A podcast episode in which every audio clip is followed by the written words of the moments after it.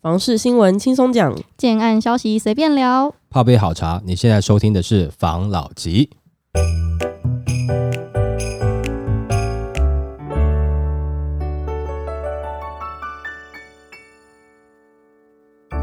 关心你的房事幸福，我是房老吉。我是大院子，我是茶汤会我，是梧桐浩，来，今天我们分享什么？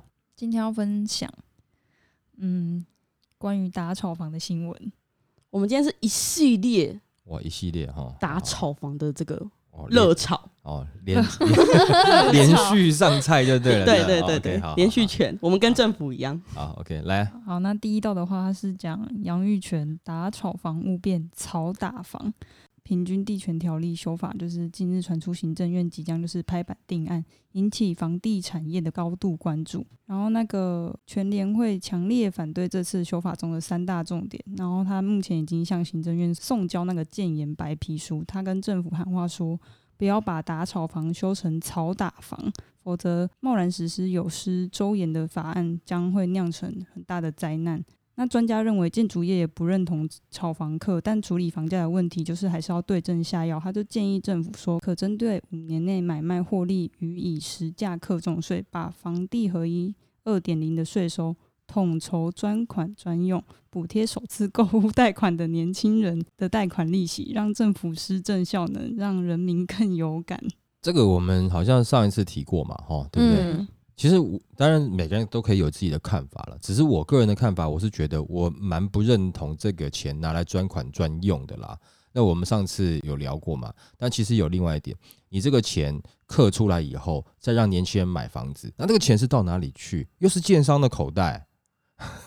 你你你让年这些人课了税以后，让他专款专用，只能只能来跟我买房子哦，只能来跟我们建商买房子哦，对不对？这种感觉当然没有错了，也有可能是他是跟其他的自住客或是投资客买中古屋嗯，哦，或是买这个刚盖好的新城屋，因为可能嗯投资客要转手，宁愿被课税等等的，不管。但是这个钱，也就是说，课了税以后，这个税不是拿来做其他的建设，而是让大家再去跟这个建商或是自住客、投资客买房子。这个不是也像是某种炒房吗？这不像是，这是专款专用。但是你你我们可以想到嘛，就大部分的钱可能还是会进到建商这边去，这是专款专用来服务建商吗？还是我觉得这个会有疑虑吧？对啊他其实有提出三个建议，就是他嗯。觉得，因为刚刚那个只有讲到一半，他其实主要讲的是房价问题需要对症下药，嗯。然后再就是因为他主要是讲说炒作的界定很模糊，嗯，就是感觉，然后他要就是一直在鼓励就是吹哨人去检举，这样子会不会有一些交易纠纷？那为什么政府要制造陷阱的那种感觉？嗯。然后他说，如果是刻意五千万罚款，一踩到雷，除非是资金雄厚大财团，不然一般经常都稳死的。然后再来第二点就是讲说标准不明又重罚侵害人权，然后再来就是第三点的话就是限制财产交易自由明显违宪，就主要是在讲就是你的这一个政策你现在要实施，可是你确实没有一个很明确的规范吗？就现在还是在草案嘛，大家有、啊有这样子的一个想法嘛。可是，当然我第一个觉得，如果是我去提出想法的话，我当然不会讲说专款专用只给年轻人买房子，那不就是让人家觉得好像是在图利建商吗？这种感觉、嗯就是他自己可能不觉得，因为他觉得哦，他在他的世界，他可能觉得是很多人都要买房子，可是房价贵。嗯哦，对不对？建那建商能开低一点吗？没有啊，建商也不要，这些建商也想赚钱呐、所以专款专用这些钱又拿来去跟建商买房子，我跟你讲，这之后一定会被人家拿出来讲啦。没错，好、这个这个会大家会觉得很奇怪啦，对不对？然后再来就是说检举这个这个步骤嘛，对不对？好、那其实我个人也没有那么认同检举制度啦。但是前面几天我们有聊到，如果真的没有办法的话，其实检举可能会是一个选项之一嘛，对不对？然后再来就是呃，这预售屋换约，他觉得这个是财产的部分嘛，就是人民的财产，他应该有处置的自由嘛。嗯，对，哦，我记得我们那天就是好像我们自己在我们的 IG 上面有讲嘛，也是我跟你们分享的一个，就是说，如果说你现在要让这个预售屋不能换约，那你给一个背书嘛，就是你能够证明它是平转嗯或者是平转，就是你没有再收任何钱的红包钱或是什么你都不能收哦，那算是平转，或是你是赔售，那就不在此限嘛。这样的状况下，你就可以就可以去去换约嘛，嗯对不对？因为他之前有提到一个，那因为我我看的那个新闻是讲说，如果说哈有一些像是呃呃调离别的地方，嗯某部分这样子的人会错杀到这些人。但我的想法是，那现在目前的到货大部分是投资客嘛，嗯。应该是讲说短期投资客，好、目前是这样子嘛，嗯。对不对？那你真的要针对这个少部分的特例，可以啊，你平转嘛，你转给亲友，你平你不要赚啊，你不要赚，哎，你怎么会想说，我今天因为我工作调离别的地方，然后我房子处理不掉，你怪政府，那政府让你有个空间可以处理掉，就是你平转，就你又在那边讲说靠北，我想赚，好，那就对对，那我政府如果开放一个空间，是你平转，或是你赔售，不在此限，你可以换约。嗯哦那在这个之前，政府也有公布说，就是如果你们做阴阳合约、A、B 约这种，就政这个建设公司，它如果搭配投资客，先把合约做低，这个这个原本就之前就有开发了，这个我们就先不谈了，嗯对不对？哦，那假设如果说今天是预售屋真的不能换约了，但是你平转或者是你赔售不在此限，那其实这个对目前短期的投资客有没有好处？有好处啊，至少你保本了嘛。对对不对？啊，顶多你小亏，你可以出场了嘛，对不对？你可以安全下车了嘛。不管怎么样，你不会卡在那边到最后违约嘛，嗯对不对？啊，当然，如果你有实力继续去缴这个房贷，我们就就不在此限了。但假设没有的话，那你是不是就有可能会到走到违约了嘛？对不对？嗯哦，那你可能就要支付违约金啦。然后房子也没有拿到，你就是更血本无归嘛。嗯到这个时候，我觉得就不要再还要去贪说，那我还再多赚一笔了。你不觉得如果说是这样子，让你这个短期投资客有办法下车，是不是好事？是好，那再来平转赔售，那这时候自住客他愿意去缴房贷的人，他愿意去接手。请问一下，对于自住客来讲，或是小资族来讲，首购族来讲，他有没有得到红利？有因为这一波的打炒房，它有房子可以买了，至少我买到的是原价，不管当时建商开的价格是不是很高，但是我至少买的是原价，没有在后面再追加上去了，嗯对不对？因为你还是有选择可以选嘛，你觉得这间比较贵，你不要买这间，你买别间嘛。嗯但不管怎么样，那是当时的原价嘛，对不对？那这样子打炒房不会变得是只有哦某些人因为打炒房而当选了，而是因为打炒房开始有其他更多人可以买到房子了。那这样子的角度去看，是不是更能够让我先不讲政府，至少让大家就整个我们台湾人民听起来感觉是舒服的嘛？嗯对不对？就哎，我这样子我我买得到，而且这个我不会被人家中间赚好几手，嗯对吧？没错，好，那只能这样子啊。但是有个状况啦，就就假设我是投资客，我要卖你，可是我前面已经被人家赚两手了。但这过程中，如果我都有乖乖的去做实价登录，我都有乖乖去做预售屋的实价登录，嗯那这个时候你做平转没事，对不对？嗯因为看起来你是平转。可是这个时候，因为我之前我没有乖乖的做实价登录，或者是我做假的实价登录，譬如说第一手卖给我已经赚了我五十万了，可是这五十万或是这一百万我没有加在房价内，假设一千万好了，他卖给我一千一，然后他当时的实价登录是一千万，他拜托我啊不要了哈，那然后这个一百万就给他赚。如果你也傻傻的就去登记一千万的实价登录，你白白被他赚一百万，这个时候你要一千一卖，拍谁没有办法，因为你自己先违规在先嘛。你不管怎么样，你为了要买到房子或干嘛，你不管怎么样，你都去做了一个使公务人员登载不实的这个事情，你都是去做了。所以这个时候你能怎么做？你只能一千万卖掉，那也不会再额外有问题嘛，你还是可以转掉嘛。如果是我们刚刚讲的状况的下，就是预售屋不得换约，不得买卖换约，但是平转跟赔售不在此限的这个规则下，这是我们自己想出来的，对不对？嗯好，如果在这个规则下，那你可能还是会赔到钱，但不过你就是小赔那一百万，嗯对吧？不会赔到就是你血本无归。对了，因为你可能这一百万赔了。如果说你不能换约的话，假设你今天的的的状况，或者是说你本来就没有走长期的，你除了这一百万你赔了，那你可能当时的定定签开啊，定金、签约金、开工款，对不对？要交五款，你搞不好，你搞不好还赔这些嘞，嗯，是吧？哦，那也就是那也更呃，等于是变相也更鼓励大家要去做更精准的登录实价登录，对，嗯，不要再因为那个什么私下红包，因为呃最后呃没事就没事嘛，有事的就就是你自己吃亏了嘛。嗯嗯，对，那这样是不是比较好一点点？哦，我如果说他用这个角度出发，不是只是单纯用银建业，而且最后你抛出来一个是讲说好像是图利大家，就是让哎年轻人可以买房子专款专用，可最后这个钱又回到建商这边来去赚，那感觉就就好像不是那么好了嘛。嗯，对不对？哦，所以我觉得这是我我个人的看法啦。哦，我个人的看法啦。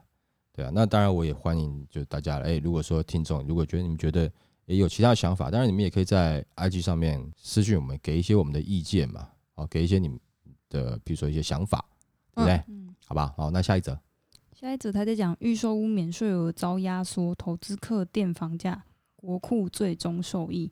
财政部重新定义，就是预售屋的免税额不接受总价三 percent 或三十万，取其低当做成本，只认定已付款项加上获利的三 percent 作为成本。对于自售或是中介费用不到三十万元的个案，要缴的税就会变得很多。房事业者就看法蛮两极的，一派就是指出这个举动就是逼退短期投机的人，然后有助稳定市场。那另外一派就是认为要赚的不会少拿，投机客会将税费往后灌，垫高房价，然后无论如何，国库绝对会 KPI 绝对会再拉高，最最成为最终的受益者。嗯，可是我讲实在话啦，就是这个免税额，你真的要好算，就是你就是连这个免税额都不要，最好算，对不对？那现在就是认定规则的不一样嘛，这个嗯。你你啊讲实在话啦，国库增加了，对啊，是啊，这个结果的确国库增加了，但是有没有抑制这个短期投资客？我认为也有，虽然说有的专家觉得说不会啦，会灌给后面的，但是如果说呃整个房市还是像去年一样，大家抢到没东西买的话，嗯。我觉得有啦，或者说在今年某些特别热的热区，还是有可能会有这样的状况，你会灌到后面，因为大家还在抢，还在抢，还在抢的状况下，大家就是自己会说服自己去接受嘛。啊，可以啦，可以啦，我现在买还 OK 了，这样价格还可以啦。可是不是热区呢？哦，那其他区域甚至有一些本来是热区的，后来降温的区域，开始有投资开开始在倒到货了，对的这种状况出来以后，你觉得会没有效吗？我觉得会有效，我觉得会有效。他现在这个算法，因为我们在 IG 上面有公有在讨论这件事情嘛，就是这当这个这个当做一个议题。对，其实我自己因为我数学不好，嗯，所以我一直看不懂。我也是，好那它的就很简单，它的算法就很简单啊。以前嗯，你买一千万的房子，嗯哦，我你要缴的，譬如说你要缴的税有没有？我是譬如说你啊，你卖一千一百万出去，好，你买一千万，嗯然后你卖一千一百万出去，你是不是是获利一百万？对。可他给你个免税额，三十万是不用税的。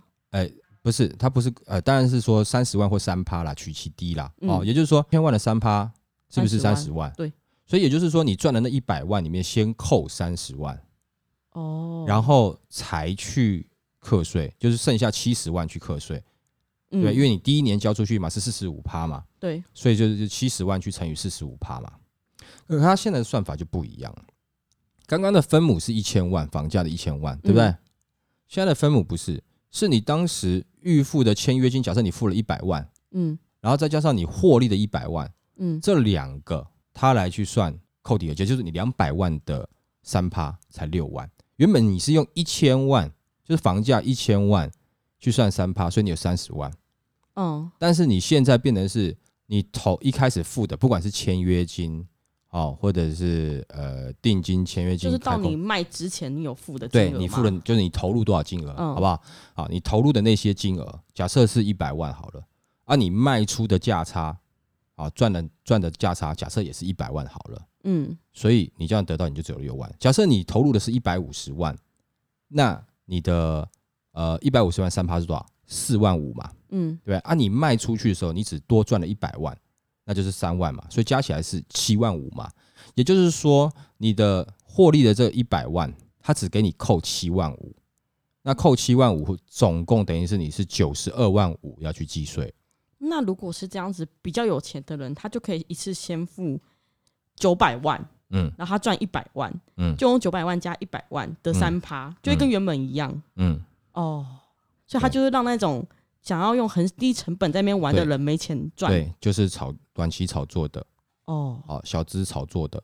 了解。因为呃，你如果说一下可以丢个九百万进去去炒作的话，大概其实政府怎么弄你，大概也也也不怕，对啊，好，那一百万是大部分的人嘛，而且嗯其实现在的、你要说前一段时间的这个热络的状况，除了房市景气起来以外，当然也有这个群魔乱舞嘛，就是投资客大家开始冲出来，哦啊，就是疯狂，有没有？嗯嗯，这丧尸军团一样，大死嗯嗯这样入境有没有、嗯这种感觉嗯啊？那当然。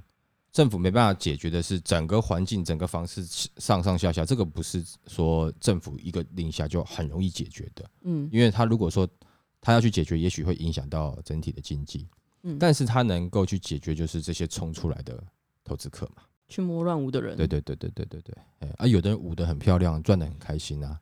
对，嗯不管怎么样，那就是等于像是一个投资市场一样的感觉嘛。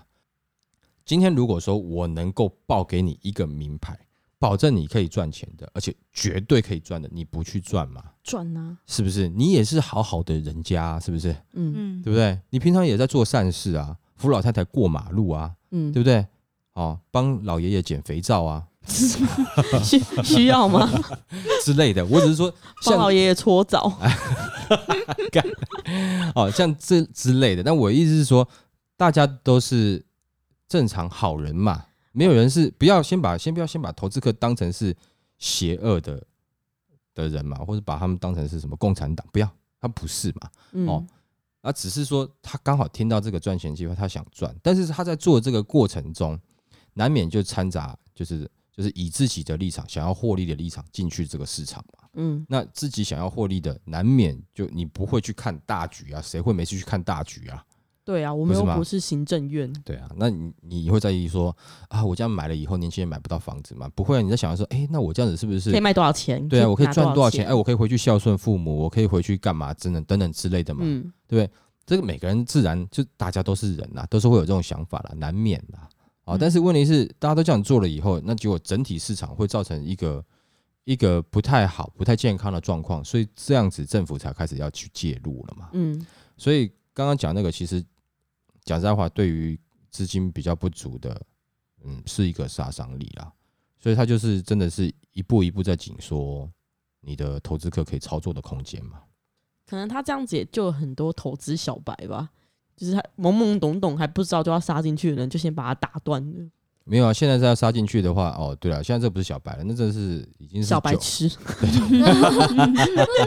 是啊，对，因为你现在还要去接手人家后面的，真的是有点，你可能真的会被当韭菜了嗯啊，被很有可割能。对，那有些地方我不，我我们先讲啊，其实大家要觉得说，要还是要搞清楚一个观念，就是房市会涨，就房价会涨，跟房价的热区这是两个状况。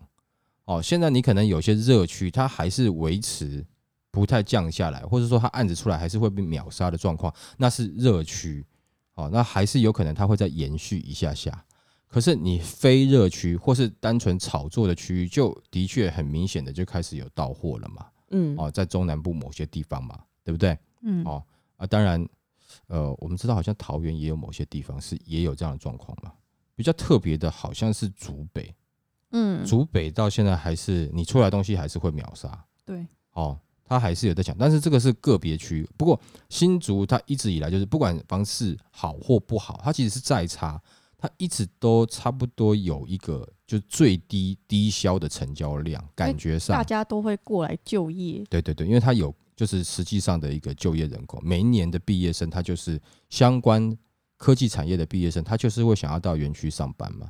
那可能每一年也有一些人开始退休嘛，嗯啊，那每一年也有一些就是他他来这边做了工作了一段时间，他想要买房了嘛，他想要嗯安定了嘛，就是他这个生活圈在这边，所以他一直会有一个这样的一个需求了。但是他们的景气比较好一点的时候，大家就买的比较凶一点嘛。嗯哦，说到这个，你们在讲我们在讲科学园区吗？对，你们前阵子有没有看到一个新闻？嗯科学园区里面科技厂联永科技，嗯，诶、分红一个人哦，其中一个人发了一千一百二十三万，对啊，那你看他拿这钱要干嘛？去买房子啊，啊难或是竹北房子降不下来，嗯，对啊，难道去买乐透调吗？频呢 哦对不，对？他可以哦投资我们啊。欢迎抖内，欢迎抖内，是不是？所以也就是说，他一定是买房子嘛。而且你在讲实在话，你在什么都不懂的状况下，你买股票跟你买房子，其实讲实在话，你买房子的成功率还更高一点点，因为毕竟嗯你股票市场你不一定有去经营过，或是去操盘过，或等等之类的。但是房子你一定住过，或是你嗯租过，你嗯，当过房客，你嗯见过房东，你住过房子，对不对？哦，那你随便一看也可以看得出来哪边大概是豪宅。嗯对不对？哦，不管怎么样，你说要增值，我们先不讲，保值也先不讲，但是它跌的慢的，你大概看得出来吧？对不对？嗯所以对他们来讲，这个好入手嘛，而且它也不一定要一一千万全部下去啊，它也可能，比如说它的三成先下，剩下七成他就贷款啊，那是不是还可以留一些钱？嗯，对不对？他可以做别的操作啊，对吧？嗯哦，所以，嗯，呃，这是竹北一个特别的状况了。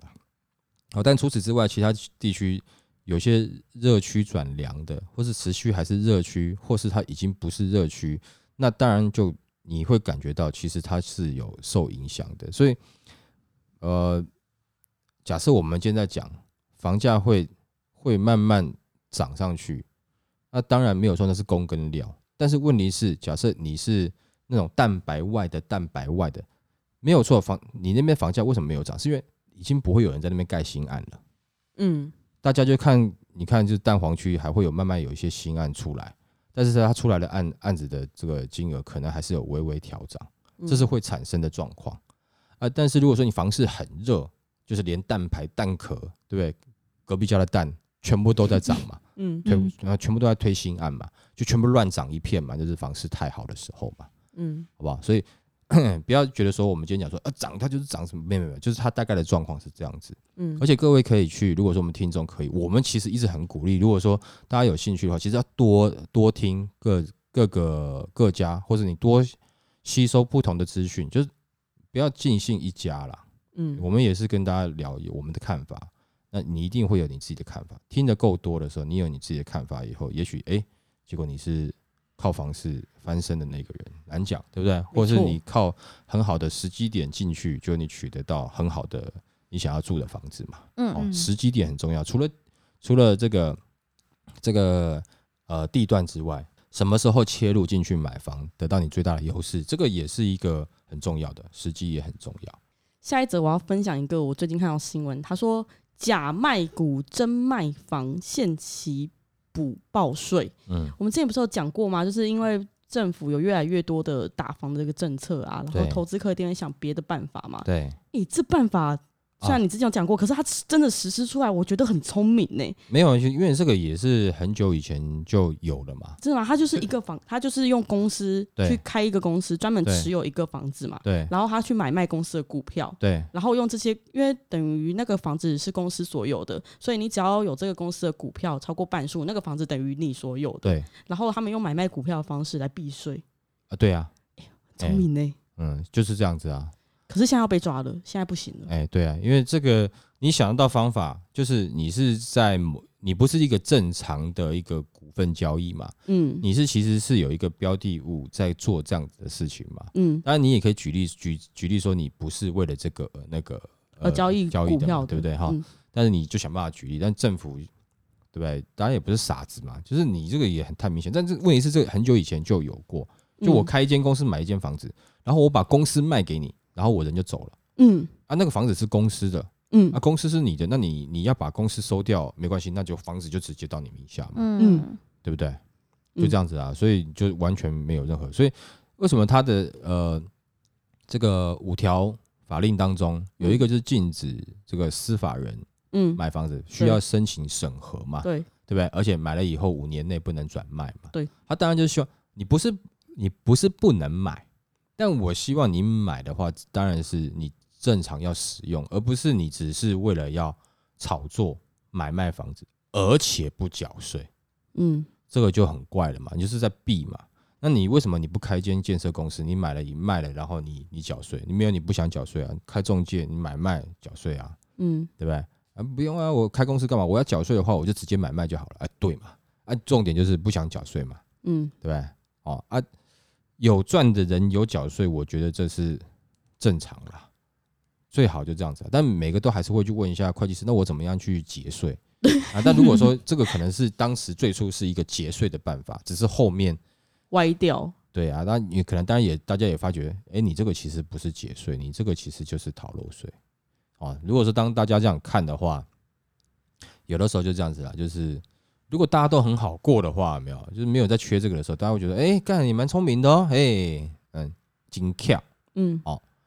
但是当整个社会的舆论觉得，哎呦，都买不起房子，房子都被买光光了，这种恐惧感、剥夺感出来的时候，那就不是这样在看这件事情了。可是我有有我也有剥夺感，我还是觉得他很精巧，是啊，是啊聪，明呢。对啊。但是很多人这样做，当你买不到的时候，你想买买不到的时候，你就会觉得，很狡诈，嗯，对，那就会觉得好像有点不公平嗯嗯哦哦。那你买就归你买嘛，那但你为什么不缴税？那我是投资客，我就要缴税。那就是你看，这狗咬狗就变一嘴毛了，对不对？投资客也是在炒作，但他他乖乖缴税了，但是你也是在炒作，你凭什么不缴税？那我就把你鸟出来嘛。哦就，大家都来搅啊，没戏打开这位戏啊，对？这种感觉嘛，嗯 那就就越挖越多出来啊。所以有人出新招，旁边就会有人去掀掀他的底牌啊。有的时候就是这样子啊，互掀呐，对对对啊，掀到最后，哎，都没。招了，波波啊，哎，其实台湾人也蛮厉害的啦，就是你当他觉得他没有别的新招的时候，他还是会有别的新招出来的，对不对？像我之前有讲了，就是那你也可以开建设公司啊，嗯你也可以开健身公司，那只是你要缴税而已啊。哦，你不是说什么卖不掉的怎么样？建？哎、之前好像讲过啊，有些建设公司会保留户，嗯，然后最后就变成分股，什么？分分股什么？就是分户，就是他那个不是不是，你那个讲错了。？建设公司在成立的时候，它有几种销售方式，一个是譬如说是合建分售，另外一个是合建分屋。那这个是建设公司，他在取得土地的时候，可能他不是把土地买断，他是跟地主一起合建。嗯合建分售就是合建了，盖好这栋楼了，你地主出地，我出营建成本跟规划，盖好以后卖多少钱，我们大家分钱。嗯所有的房子不归你地主有，也不归我建商单独有。哦我讲是单独有，我不进去住，但是我们都是把它当成商品拿来卖的，嗯卖的钱大家分。嗯那另外一种是合建分屋，分屋就是我帮你盖起来，我要花多少钱？按、嗯譬如说我盖了十户，你要几户？哦，你要两户，那那两户就给你，你要住，你要卖，那是你的事情。那剩下的八户全部是我建商自己处理的，卖的赚的都是我的事情了。嗯哦，就是这样。哦，就是这个差别。那个跟你刚刚讲那个这这是不相干的。哦，原来如此。好那所以你说敢讲这个东西，就是嗯大家看还有没有什么新招嘛？对呀、我现在就是有时候看新闻都很期待有什么新的东西又被禁止了，对，就是一直把别人的那个啊，别人的就是后路断光。哎、大绝招拿出来哦，原来你有这个大绝招，对啊是不是？哦，那就是其实如果说真的这么喜欢买卖预售物的话，你其实你就去开代销公司啊，或者是说你去开中介啊，或者你去开建设公司啊，你们去买卖这个就绝对没问题啊，对不对？啊，当然你要跟专业的代书搭配啊，甚至如果你代销公司的话，你必须要有的不动产经纪人，哎不动产经纪人执照嘛。当然你自己考不到没有关系嘛，那个也可以花钱租嘛。对不对嗯？啊？一年大概行情大概十万块上下嘛，对不对？好、差不多嘛，你也可以租嘛，要不然就变成是自己是建设公司嘛。嗯你受政府所管，他管得到你，那他就没没问题啊。他管不到你，他现在就开始想一堆招来管你啊，嗯，对不？对？好、所以这个就是呃，反正现在他就是要让你预售屋不能玩嘛，对哦，就玩不下去嘛。那我觉得。呃，如果是你本来我们的听众，你本来就是短线的投资客，其实如果你不是在某些特定的热区的话，以整个总体来看，目前给大家建议是，就是好好赶快下车啦。哦啊，也不要太图的赚什么，因为你可能最后为了那个五十万、一百万，最后卡住，那得不偿失啊。嗯好，那假设你是自助客的话，当然前提第一个是你现在的状况是，呃，这个房价跟这个房贷是你可以接受的，你可以接受的状况下，那当然我觉得你是可以进场的。但是如果说你觉得这个金额还是对你来讲颇高，我觉得你们就等等吧，嗯明年或是后年，因为房价不是不会下修，当然没有错，你在蛋黄区很难下修。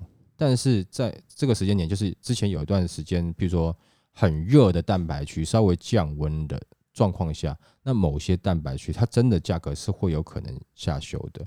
好，像有些突然跑淡出来的，淡水就有下修过，那个淡海对新市镇就是之前好像不小心涨到三十几、四十几，下修回二十出。对啦，很多地方都有嘛，哦，这都都有这样这样状况，就是它一些新兴的一个从化区刚出来，它还没有很这个基础建设还没有很稳，生活技能还没有很完善的时候，其实当激情过后一段时间，它还是有可能微微下修的。哦，房价不是都不会跌的，好吧，还是有可能下修的。但是你就看到时候人家这个急的程度，搞不好你今天拿到的是一个呃呃，譬如说两年、三年的中古屋，可是那个人已经快被个房子弄惨死，你就可以稍微砍一下嗯哦，不是永远都涨啊，涨的话也是，就是你要止跌的话，其实还是要看区域哦嗯，，区域就是说这个蛋白区未来它有演化成蛋黄区的可能性，或是它已经有小蛋黄的感觉，那当然它的下修幅度就低，它缓涨的状况当然就是会比较好。但你嗯看进去，它就是纯一坨蛋白在那边，好、那就有可能，或是你一看过去，它根本就是你现在冷静下来仔细看，它就蛋蛋蛋壳啊，那那个地方的确就是有可能会下修了，它就就不具备在这个时间有有继续往上升的能力了。嗯好不好？好、好，那就让大家自己去思考一下啊、好也欢迎大家在我们 IG 上面留言，好不好？好，好，谢谢大家收听这一集的防老集。拜。